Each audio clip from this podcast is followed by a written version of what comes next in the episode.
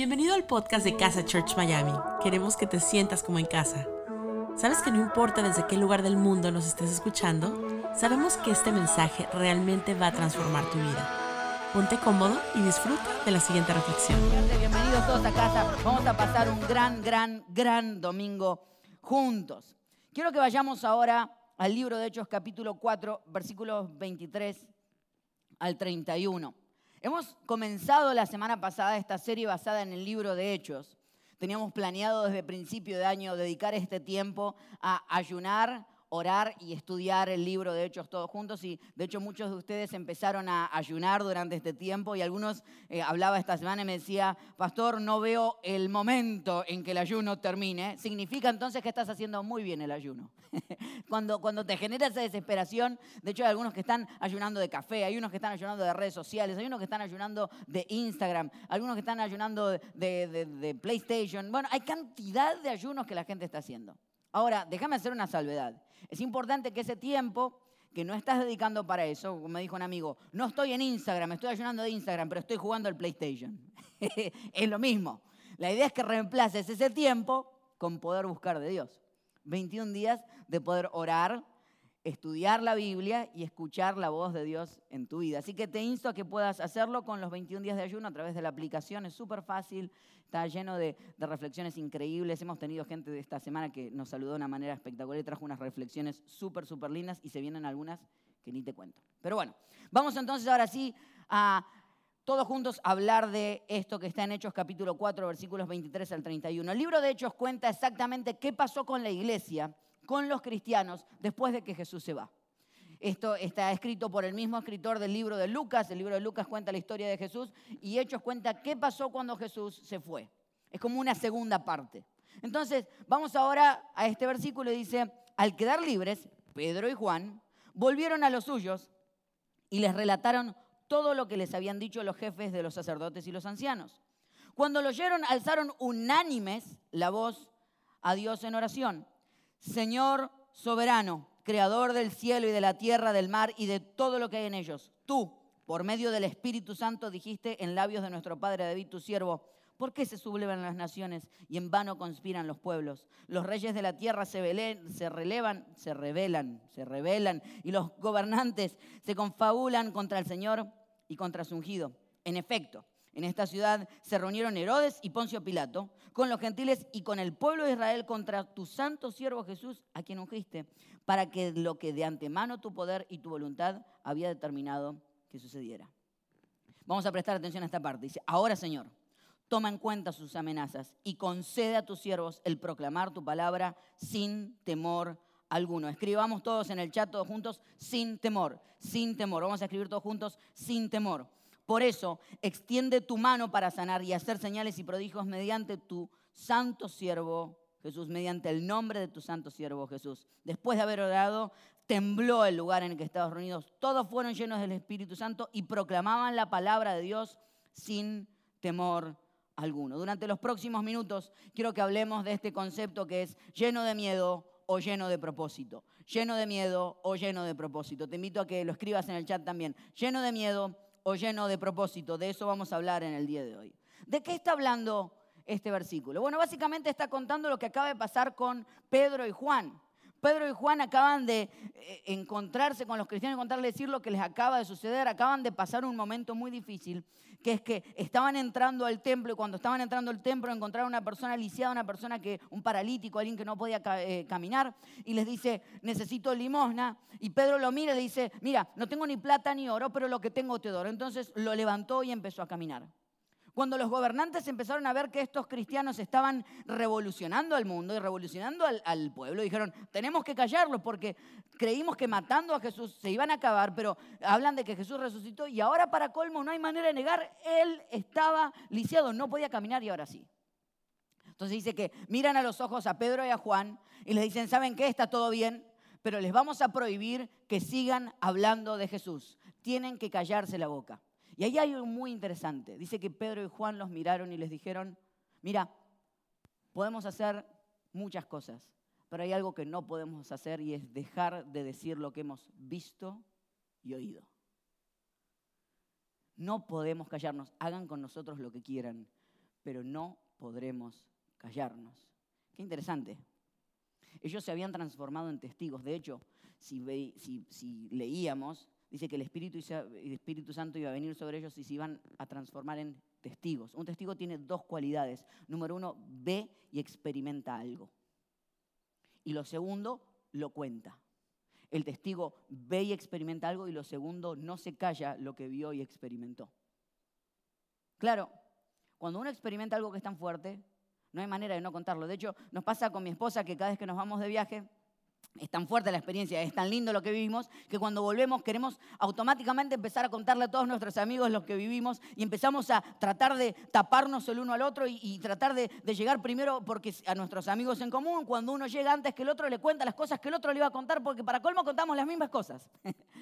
Y, de hecho, cuando estamos hablando, empezamos discusiones en el momento de decir, déjame hablar. No, déjame hablar a mí. Imagínate, porque cada vez que uno discute en frente de amigos es lo peor que te puede pasar. ¿Te ha pasado alguna vez que discutan tus amigos en frente tuyo y uno dice, mm, mm"? ok. Y en ese momento, ¿por qué? Porque es tan fuerte lo experimentado que necesitamos testificar de lo experimentado. Pero no puedo hablar de lo que no viví. Solamente puedo hablar de aquellas cosas que viví. Pero si las viví y fueron fuertes, no puedo callármelas. Pedro y Juan experimentan lo mismo hasta discuten, creo que enfrente de los gobernantes, dicen, no, hablas vos o hablo yo, hablamos los dos, pero no nos vamos a callar. Ahora, ¿de dónde viene esto? ¿Pedro alguna vez había tenido una experiencia así? Sí, y no había reaccionado de la misma manera. ¿De dónde conocemos a Pedro? Pedro era uno de los discípulos de Jesús. Y una de las cosas que le pasaba es que Pedro era el bocón del grupo, era el estómago resfriado, del que todo lo que sentía lo decía. Todos tenemos un amigo así. Y, de hecho, en, esa conversación siempre Pedro era el que hablaba con Jesús y le decía, tú eres el Cristo, el Hijo del Dios viviente. Y Jesús decía, sí, muy bien, muy bien dicho, Pedro. y en una de esas conversaciones, en la última cena, Jesús se da vuelta y le dice, ustedes me van a abandonar, me van a negar. Y Pedro se para y dice, ellos tal vez sí, pero yo no. Pedro tenía un poquito de argentino. ellos te van a abandonar y yo no. Yo nunca te voy a negar.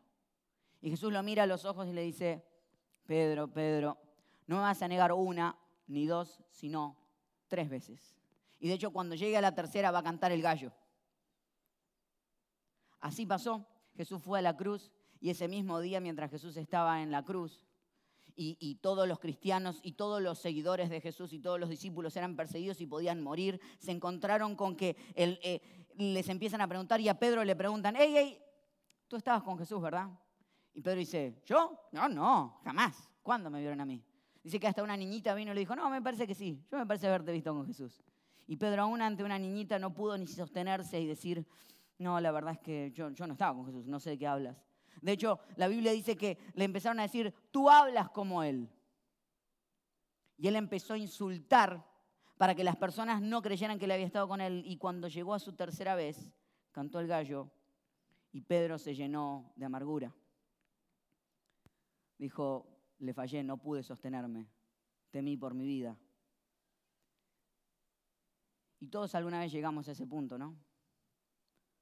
Donde terminamos negando a Jesús con nuestra propia vida, con nuestras palabras, donde te comparas aún y dices, no puede ser que un vegetariano tenga más ganas de defender su fe por, no matar a los animales que yo por, por Jesús. Y no estoy hablando que los vegetarianos no son cristianos, no estoy hablando de eso pero sí estoy hablando de que hay veces que por otras cosas tenemos más capacidad de mantenernos firmes que aún por la fe que tenemos. Y dice que Pedro entró en tal amargura que se alejó y que cuando Jesús resucita, porque el tercer día resucitó, eso lo sabemos, dice que sale de la tumba y una de las cosas que habla es con aquellos que lo ven dicen, quiero que le avisen a mis discípulos y avísenle a Pedro que necesito hablar con él. Avísenle al negador que necesito hablar con él. Y dice que en un encuentro increíble que tienen Pedro y Jesús, se sientan a conversar, están hablando y Jesús le dice, Pedro trata de explicarse Jesús le dice, espera, espera, espera, necesito saber una sola cosa y quiero saber si me amas realmente. Jesús, ¿cómo me preguntas eso? Claro que te amo, le dice Pedro. No, no, otra vez quiero preguntarte, ¿tú realmente me amas? Pedro le dice, tú sabes que te amo. Y por tercera vez Jesús le vuelve a preguntar, ¿tú me amas?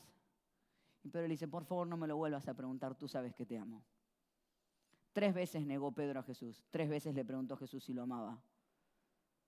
Dijo, bueno, es tiempo entonces de seguir avanzando ahora. Pedro se encontró con el amor increíble de Jesús. Y que aunque él le había negado, Jesús no lo negaba a él. Todos necesitamos un encuentro en nuestra vida con aquel que no nos niega, con aquel que nos ama, con aquel que nos perdona. Ese encuentro cambió la vida de Pedro para siempre, al punto que otra vez volvamos a la historia. Y ahora los gobernantes se le paran y le dicen, no solamente tú estabas con él, sigues hablándolo y te vamos a matar o encerrar si no te callas. Y dice, hagan conmigo lo que quieran, pero yo no voy a parar de dejar de decir lo que he visto y oído.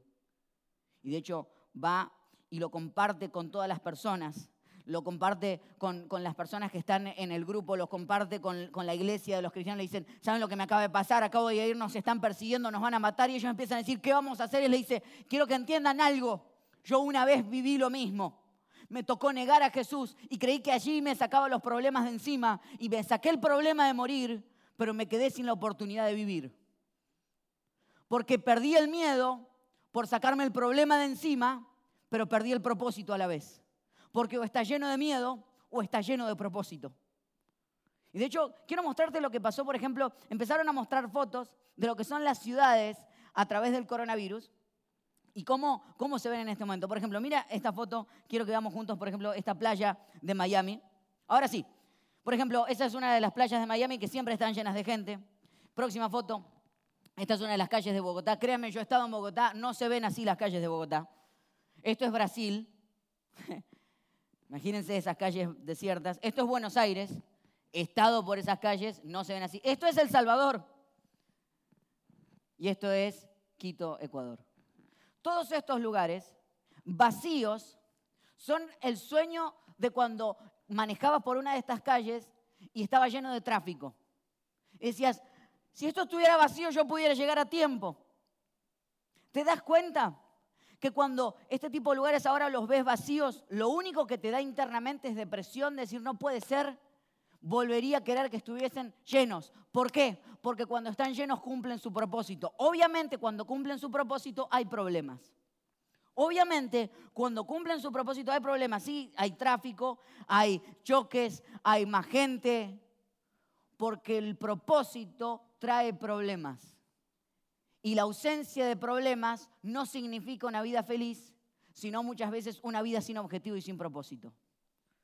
Por eso, si te das cuenta, los cristianos no oran para que Dios le quite los problemas, oran para que Dios le quite el miedo.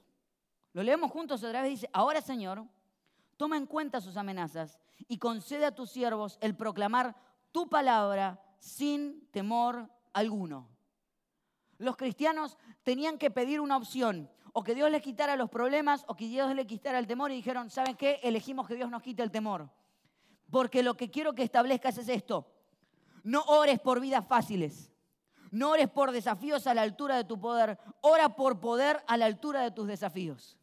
Yo no quiero que Dios me quite los problemas. No quiero que Dios me saque los problemas. Quiero que Dios me dé el poder para estar a la altura de los desafíos que tengo que enfrentar. Eso es lo que necesitamos. Necesitamos cristianos que no digan, Señor, sácanos el problema, sino déjanos ser las personas que tenemos que estar a la altura del cristianismo y a la altura de lo que tú tienes que, quieres hacer con nosotros. Porque hay veces que digo, estoy lleno de miedo y cuando estoy lleno de miedo oro para que Dios me quite el problema y nuestra oración no debe ser que Dios nos quite el problema, nuestra oración debe ser que Dios nos quite el miedo para poder seguir cumpliendo nuestro propósito. Porque esta pandemia tiene dos tipos de virus hay dos pandemias a la vez.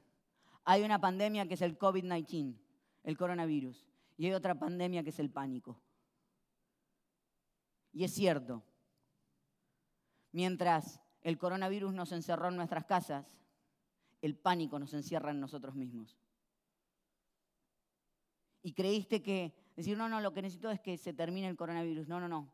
Necesitamos que se termine el miedo en nosotros y que arda en nosotros el propósito que tenemos.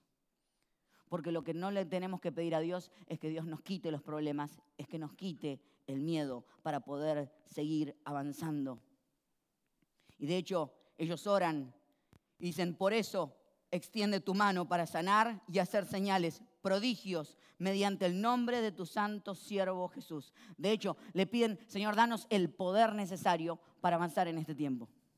No nos hagas cristianos que no tengamos una voz. No, yo quiero seguir cumpliendo mi propósito. Donde sea que esté, donde sea que yo vaya, yo quiero cumplir mi propósito. Yo no quiero que el temor me encierre. Quiero entender de que el temor es simplemente una faja que tengo que cortar para vivir la vida que Dios quiere que yo viva. Entonces el miedo no es más que una cortina de humo y lo único que necesitas hacer es atravesarlo. Este es el tiempo de creerle a Dios. Y mi oración no es que Dios me quite el miedo, no es, perdón, mi oración no es que Dios quite el problema, es una locura lo que estás diciendo, Ezequiel. O sea, no vamos a orar porque Dios quite el coronavirus. No, primero quiero orar para que Dios me quite el miedo. Para que yo pueda ser el cristiano que tengo que ser. Porque este es el tiempo donde los cristianos tenemos que levantarnos y ser una voz de esperanza a las personas. Donde tenemos que ser personas que cambien los ambientes donde sea que van. Este es tu tiempo de hablarle a alguien y decir, yo soy testigo, yo vi lo que Jesús hizo en mi vida. Él me cambió para siempre. Yo quiero contarte eso. Quiero llevarte y empujarte a que entiendas de que, fíjate lo que hizo el poder. El poder hizo que ellos caminaran y pudieran levantar un paralítico. Claro, el paralítico lo que hizo fue que les ganó el oído del pueblo. Porque primero comienzas por las necesidades. Cuando suples sus necesidades te gana sus oídos.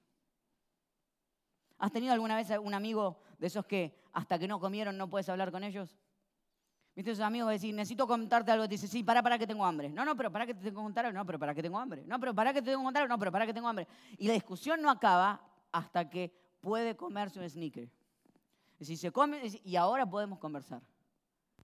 Porque primero tiene su estómago y después tiene su corazón. Lo mismo entendieron aquí.